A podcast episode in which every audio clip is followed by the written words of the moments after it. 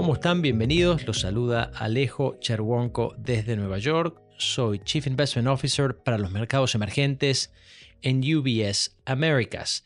Hoy es miércoles 29 de marzo de 2023 y tengo el gran gusto de estar acompañado nuevamente de dos colegas. Primero que nada, Gabriela Sony, jefa de inversiones para México, basada en la Ciudad de México. Gaby, bienvenida, ¿cómo estás? Muy bien, gracias Alejo, muy contenta de estar con ustedes. Gracias por tu tiempo. Y también estamos aquí en Nueva York con Pedro Quintanilla Dieck, que es estratega senior para los mercados emergentes. Pedro, buenos días. Buenos días Alejo, un gusto estar aquí. Excelente, el objetivo del episodio del día de la fecha es cubrir tres temas. Vamos a empezar con una actualización del vivo de la casa en el marco de las tensiones bancarias globales que venimos viviendo y teniendo en cuenta algunos cambios importantes de posicionamiento, que nuestro equipo ha hecho en este último mes. Segundo, vamos a hacer un repaso sobre la coyuntura económica y financiera de México y planeamos cerrar el episodio con una revisión de las reformas estructurales presentadas en Colombia que están siendo debatidas activamente y qué impacto pueden estas tener sobre los activos financieros colombianos. Entonces vamos sin más, en nuestro último episodio de LATAM Access repasamos la génesis de las tensiones bancarias que partes del sector bancario americano,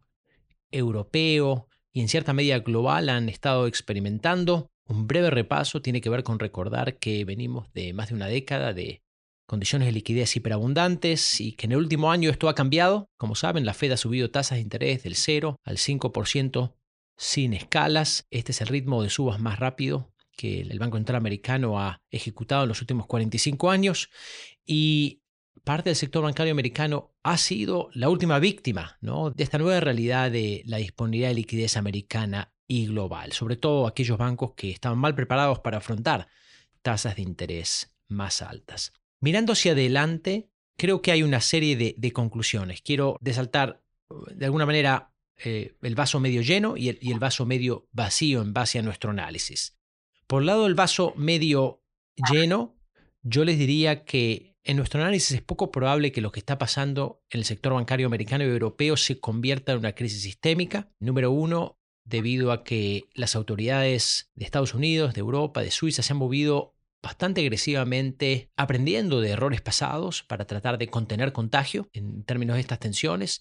Y número dos, porque aquellos bancos de tamaño global sistémico cuentan con colchones de liquidez y colchones de capitalización bastante considerable para afrontar estas, estas tensiones. ¿no? Ahora bien, el vaso medio vacío tiene que ver con que lo que está sucediendo creo aumenta la probabilidad y acelera el timing de una posible recesión en Estados Unidos. Hay que tener en cuenta que el sector bancario, por ejemplo, americano, ya venía cauto en términos de su disponibilidad de crédito ofrecida a sus clientes. Ahora creo que va a estar aún más cauto y esto va a impactar las condiciones financieras del país y por lo tanto el outlook para la actividad económica. Poniendo todo en la balanza, ¿qué implicancias de inversión tiene lo que está ocurriendo? Los que siguen el podcast de manera eh, cercana saben que hace bastantes meses venimos promoviendo un posicionamiento de cartera relativamente cauteloso. Esto prioriza activos, estrategias de calidad versus activos, estrategias más especulativas. Esto prioriza un posicionamiento más defensivo, relativo a un posicionamiento más cíclico. Y les diría que este mes estamos acentuando este mensaje. Hicimos una baja en la exposición a renta variable, moviendo a las acciones globales a un posicionamiento menos preferido y hemos subido el posicionamiento en bonos con vistas a los próximos 6 a 12 meses. De alguna manera, en nuestro análisis lo que estamos observando es que la relación retorno-volatilidad hoy por hoy tácticamente es más interesante por el lado de la renta fija que por el lado de la renta variable. ¿no? Esto de ninguna manera debe interpretarse como una sugerencia de no tener renta variable, sino que estamos haciendo ajustes tácticos de cartera en esta dirección. Además de estos mensajes de priorizar activos, estrategias de calidad versus lo más especulativo, defensivo, relativo a lo más cíclico, quiero hacer énfasis en la necesidad de no olvidarse de buscar oportunidades de inversión por fuera de Estados Unidos, por fuera de compañías tecnológicas americanas. Hoy por hoy creemos es más importante que nunca y vemos ciertas oportunidades tácticas en los activos financieros de los países emergentes. Otro mensaje que les quiero dejar es, en un contexto inflacionario relativamente demandante, exposición a activos reales tales como bienes raíces, tales como infraestructura. En nuestro análisis tiene sentido. Y finalmente, teniendo en cuenta que los bancos centrales del mundo desarrollado parece que están llegando al tope de eh, este ciclo de subas de tasa de interés, sobre todo la Reserva Federal de Estados Unidos, en nuestro análisis vemos una creciente probabilidad de debilidad del dólar en los próximos meses, algo que también estamos incorporando en la construcción de carteras. Muy bien, con eso vamos a hacer un cambio de tema y le quiero pasar la palabra a Gabriela Soní, nuevamente jefa de inversiones para México, basada en la Ciudad de México. Gaby, te quería pedir si nos compartes, nos repasas, ¿no? ¿Qué está sucediendo coyunturalmente en México desde el punto de vista económico y financiero? Claro que sí, muchas gracias, Alejo. Pues te diría que México inició este año con el pie derecho. Vemos una actividad económica continúa muy fuerte, el consumo privado sigue creciendo, aunque a tasas más moderadas. El sector manufacturero se ha visto impulsado por menores cuellos de botella en las cadenas de suministro. La inversión fija bruta ha mostrado mayor dinamismo, en particular en el componente de maquinaria y equipo. Esto pues, ha aumentado de forma considerable en los últimos meses para atender la fuerte demanda por las exportaciones de productos manufactureros, también quizás impulsado por el nearshoring. Y considerando todo esto, nuestro economista revisó al alza el pronóstico de crecimiento para 2023 a 1.7%, eso desde el 0.8% previo. Sin embargo, a los pocos días de esta revisión al estimado del PIB, empezó la turbulencia del sector bancario, lo cual, como ya comentaste, frenará la oferta de crédito a la economía real y va a incrementar los riesgos de desaceleración eh, en la actividad económica de Estados Unidos. Entonces, si bien creemos que el sistema bancario mexicano se encuentra bien capitalizado y con niveles adecuados de liquidez, lo que les permitirá hacer frente a los riesgos para la estabilidad financiera, esto no significa que México será inmune a las condiciones económicas desafiantes que se esperan para nuestro vecino del norte. Ahora, respecto a la inflación, después de la sorpresa del dato de inflación de enero, la inflación se ha venido comportando mejor, eh, los precios de alimentos procesados eh, por fin han comenzado a descender, la inflación de las mercancías sigue desacelerándose, aunque continúa a niveles muy elevados, pero la principal preocupación está en la inflación de servicios que aún no muestra señales de desaceleración, aunque sí se espera que descienda durante los próximos meses. En este contexto, creemos que Banjico está muy cerca del fin del ciclo de alza en tasas. Desde que inició este ciclo de subidas, ya Banjico ha incrementado la tasa de referencia en 7 puntos porcentuales, de 4 a 11%. Y pues bueno, con esto la postura monetaria ya está claramente en territorio restrictivo. Probablemente la discusión en la Junta de Banjico se centre ahora en el mensaje de mantener la tasa de referencia en un nivel elevado por un tiempo prolongado. Y ahí va a ser para la discusión por cuánto tiempo más, en qué momento veremos recortes y este año hasta el año que viene. En el caso del peso mexicano, eh, pues vimos que no se libró de la volatilidad desatada por la turbulencia en el sector bancario que pues afectó el ambiente global para los activos de riesgo, pero se ha recuperado de nuevo y está ya muy cerca de los 18 pesos por dólar.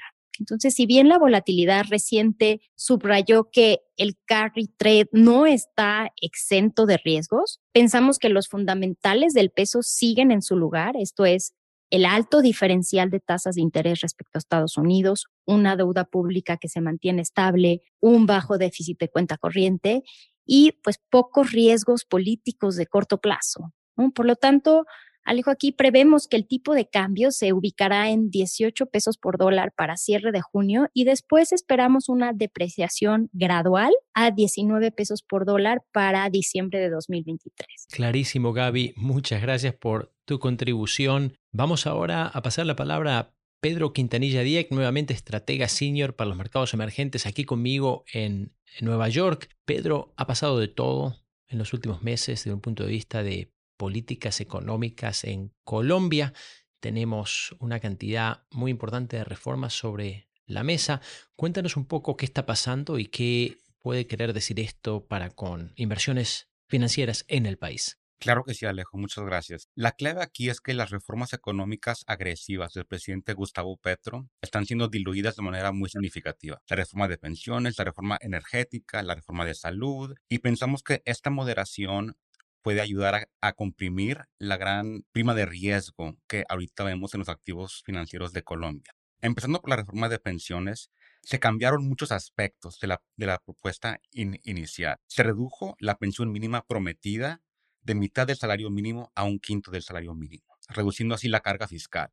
Se redujeron también de cuatro a tres salarios mínimos el umbral de ingresos que determina si los aportes se van al fondo público o a un sistema de ahorro individual.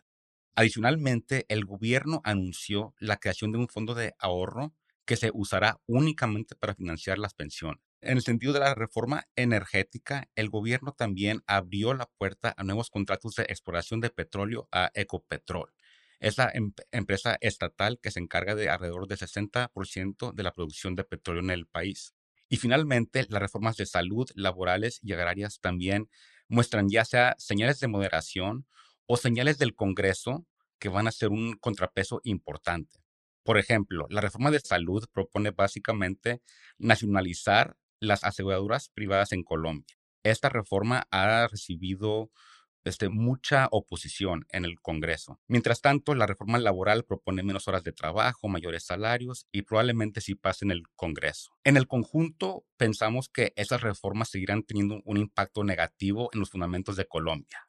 Podemos esperar que el crecimiento promedio en Colombia probablemente sea ligeramente menor al que vimos en los años antes de la pandemia. Pensamos que la consolidación fiscal que comenzó Colombia en el 2021 para llevar los niveles de deuda a un nivel más sostenible vaya a ser más retador en el 2024 debido a que esas reformas van a implicar un gasto público mayor. Sin embargo, pensamos que la prima de riesgo que vemos en los activos de Colombia es demasiada alta en proporción al deterioro de fundamentos que probablemente vamos a ver. Por esto pensamos que los activos de Colombia de bonos denominados en dólares se ven muy atractivos. Pensamos también que el peso colombiano se puede apreciar de manera moderada en un contexto en donde esperamos que las cuentas externas de Colombia mejoren, pero que aún quede algo de incertidumbre en el, en el país. Excelente, Pedro. Muchísimas gracias por tu contribución. Eso es todo por hoy. Como siempre, los oyentes saben que nos pueden seguir a través de las redes sociales. Estamos presentes en LinkedIn. Muchísimas gracias por estar con nosotros. Un fuerte abrazo y hasta la próxima. Que tengan un buen día. Las opiniones sobre inversiones de UBS Chief Investment Office, dadas y publicadas por el negocio global Wealth Management de UBS AG o su filial UBS. Este material no toma en cuenta objetivos de inversión específicos, la situación financiera o las necesidades particulares de ningún destinatario específico y se publica solo con fines informativos. Como empresa que proporciona servicios de gestión de patrimonio a clientes de todo el mundo, UBS AG y sus filiales ofrecen servicios de asesoría de inversión y servicios de corretaje. Los servicios de asesoría en materia de inversiones y los servicios de corretaje son independientes y distintos, difieren en aspectos materiales y se rigen por las leyes y acuerdos separados y diferentes. En los Estados Unidos, UBS Financial Services Inc.